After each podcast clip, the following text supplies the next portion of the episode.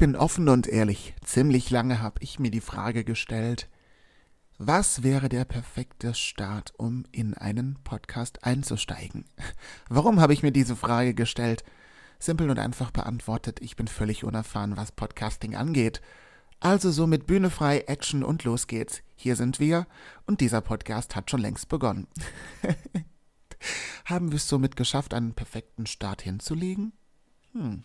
Ich glaube, schauen wir einfach mal, was so passiert.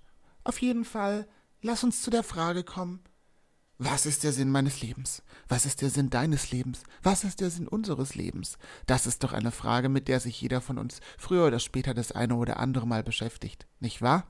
Spätestens dann, wenn man gemeinsam mit Freunden ganz gemütlich beisammensitzt, ein, zwei, vielleicht auch drei Gläschen Wein getrunken hat wenn man natürlich keinen Wein mag, selbstverständlich andere alkoholische Getränke zu sich genommen hat, ja, spätestens dann kommt doch irgendwann diese leicht melancholisch, vielleicht auch philosophische Stimmung auf und dann überlegt man nach, ja, der Sinn des Lebens, hm, was könnte das wohl sein? Aber kommt man dabei oftmals auf einen gemeinsamen Nenner? Ich persönlich glaube, dass das nicht der Fall ist, dass man da oft gemeinsam mit allen die gleiche Meinung hat. Denn warum ist das so?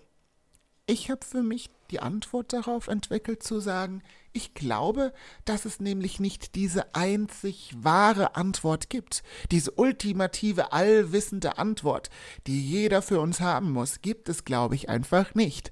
Es geht vielmehr darum, dass jeder diese Frage für sich individuell gesehen beantworten können sollte. Und darf. Nicht muss, aber kann und gerne soll. Also fühle ich an dieser Stelle gerne eingeladen, dir meine Sichtweise auf die Beantwortung dieser Frage anzuhören. Und ich sage es direkt vorab, dies sind keine wissenschaftlich erwiesenen Grundlagen, dies sind lediglich meine Gedanken, die ich mit dir an dieser Stelle teilen möchte und sehe es doch einfach als eine Form von Perspektivblickwechsel, Blickwinkelwechsel, um es noch ein bisschen detaillierter auszuführen und lass dich einfach inspirieren. Denn ich glaube, dass es tatsächlich sehr hilfreich ist, sich auch unterschiedliche Meinungen zu gewissen Themen des Lebens auch zu Gemüte zu führen, sich auch mit anderen Meinungen auseinanderzusetzen, aber die Kunst ist dabei, sich selbst nicht aus dem Fokus zu verlieren. Denn damit sind wir quasi schon mitten im Thema drin. Oftmals ist es doch so, dass wir mit unserem Fokus viel zu sehr auf das Äußere konzentriert sind. Und auch ich dachte früher tatsächlich, dass die Beantwortung der Frage, was ist der Sinn meines Lebens, sei, mich auf äußere Aspekte zu konzentrieren, darauf zu achten, dass ich besonders gut aussehen muss, dass ich die besten Kleidungsstücke trage und dass ich natürlich das schnellste, beste, tollste Auto habe. Aber das sind doch alles nur materielle Konzentrationen auf das Äußere. Der Schlüssel zum Erfolg ist doch viel mehr diese Kunst zu schaffen, sich mit sich selbst auf eine konstruktive Art und Weise auseinanderzusetzen, quasi in diesen inneren Spiegel zu schauen und auch diesen unangenehmen Gefühlszustand zu akzeptieren, aushalten zu können, sich mit sich selbst auseinanderzusetzen und sich wirklich mal aus dem tiefsten Inneren heraus zu versuchen, diese Frage zu beantworten, wie geht es mir eigentlich gerade? Kennt ihr das nicht? Kennst du das nicht? Das Floskelhafte, wenn man sich das erste Mal nach langer Zeit wieder sieht, wie geht es dir? Dabei ist doch grundlegend die erwartende Haltung, dass die Person oftmals natürlich automatisiert sagt, mir geht es gut. Aber ist das denn wirklich so? Oftmals ist es nicht so.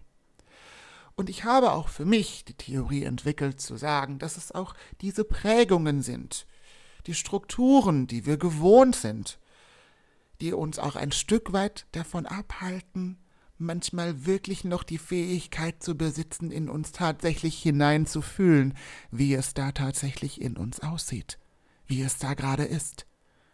Aber mach es dir doch mal zur Aufgabe, deinen inneren eigenen Spiegel etwas auszuschmücken. Schau ihn dir an mit all seinen Details, mit seinen kleinen Verzierungen, vielleicht auch Glitzersteinen, oder hat er einfach nur gerade Ecken und Kanten und Linien? Das ist dein eigener Spiegel und du weißt, wie er aussieht. Ich weiß es nicht. Aber das Entscheidende ist, ich muss es auch nicht wissen, denn es ist dein Spiegel. Und somit sind wir auch mittendrin in diesem Thema. Was ist der Sinn des Lebens? Es sind ganz viele einzelne Aspekte, die zur Beantwortung, wahrhaften Beantwortung dieser Frage meiner Meinung nach notwendig sind. Dazu gehören ganz viele Aspekte wie das Thema Akzeptanz, das Thema Geduldigkeit. Das andere Thema ist auch, ich würde es als Produktivitätsorientierung betrachten. Ja? Kennen wir das nicht? Dass wir so ungeduldig sind, dass wir doch am besten gestern schon das erreicht haben wollten, was wir jetzt noch nicht erreicht haben? Ja, auch das ist meiner Meinung nach ein Problem, denn wenn wir zu ungeduldig sind und wir nicht ein bisschen Geduld mit uns bringen, in Bezug vor allen Dingen auf uns selbst, wie sollen wir dann in eine Zufriedenheit kommen? Denn oftmals ist es doch so, dass zu Situationen des Lebens der entscheidende Faktor Zeit ist, dass viele Dinge ihre eigene Zeit brauchen, und je mehr wir versuchen, uns dabei unter Druck zu setzen, desto schwieriger fällt es uns doch dann tatsächlich, in diese Zufriedenheit zu gelangen, oder? Und auch oftmals ist es so, dass es uns wesentlich leichter fällt, uns auf das ach so sehr Negative im Leben zu konzentrieren. Aber warum ist dies denn so? Ich habe dabei für mich die Theorie entwickelt zu sagen, ich führe dies auf die frühkindliche Entwicklung zurück. Ja? Was sind die Aspekte, die uns in der frühen Kindheit oder einfach in der gesamten Kindheit oftmals vermittelt werden?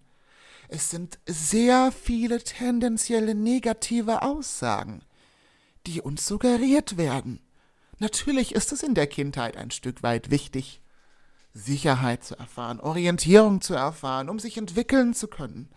Aber die Konzentration liegt sehr stark und sehr schwer bei Negativaussagen wie da darfst du nicht hingehen, das darfst du nicht essen, jetzt hast du Hausarrest, das ist nicht in Ordnung und dieses und dieses und dieses und dieses nicht.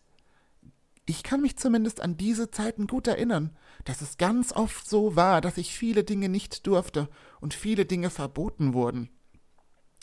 Und somit ist es für mich tatsächlich auch in der Erkenntnis gewesen, irgendwann Jahre später zu erkennen, es fällt mir immer so unheimlich leicht, mich auf die schlechten, negativen Dinge, die mir in meinem Leben widerfahren sind, zu konzentrieren.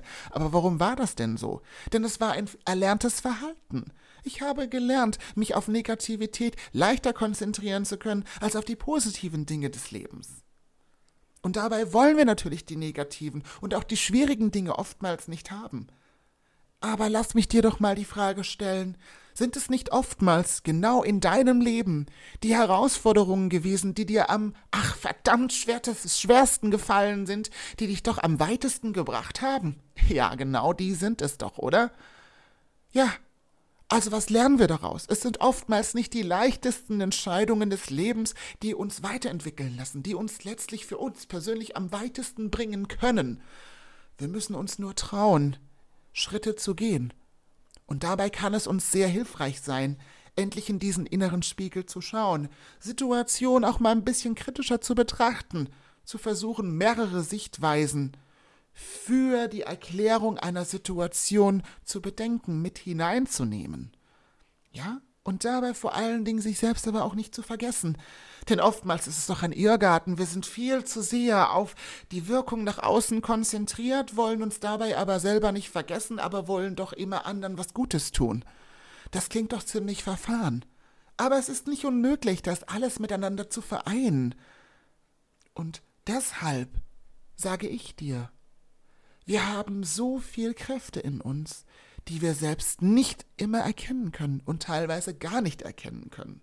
Und dabei spreche ich jetzt nicht von dieser typischen, äh, typischen Bodybuilder, ich trage 12.000 Kilo Stärke. Ich spreche von einer inneren Stärke. Eine innere Stärke, die man entwickeln kann, mit der man sich auseinandersetzen kann und die man zu schätzen lernen kann. Und meiner Meinung nach ist das ein Privileg, das jedem zuteil werden sollte. zu erkennen, dass man kein Opfer ist, dass man kein Opfer von Situationen mehr sein muss, zu erkennen, dass alles zusammenhängend ist. Ja, also das bedeutet sowohl, sich der Fakt, der faktischen Tatsache bewusst zu sein, dass es ein Kreislauf ist, dass meine Gedanken meine Gefühle beeinflussen und meine Gefühle mein Handeln beeinflussen. Das Sein der eigenen Persönlichkeit zusammenzunehmen als ein Ganzes und sich selber auch nicht zu beschränken und zu differenzieren in seiner selbst. Aber somit waren wir doch jetzt schon ziemlich tief in der Thematik drin. Und wenn das für dich gerade sehr interessant war, dann würde ich dich darum bitten und herzlichst dazu einladen, dir meinen zweiten Teil meines ersten Podcasts gerne anzuhören. Und ich freue mich über jedes Feedback. In diesem Sinne, ich freue mich sehr auf dich, dein Brownie.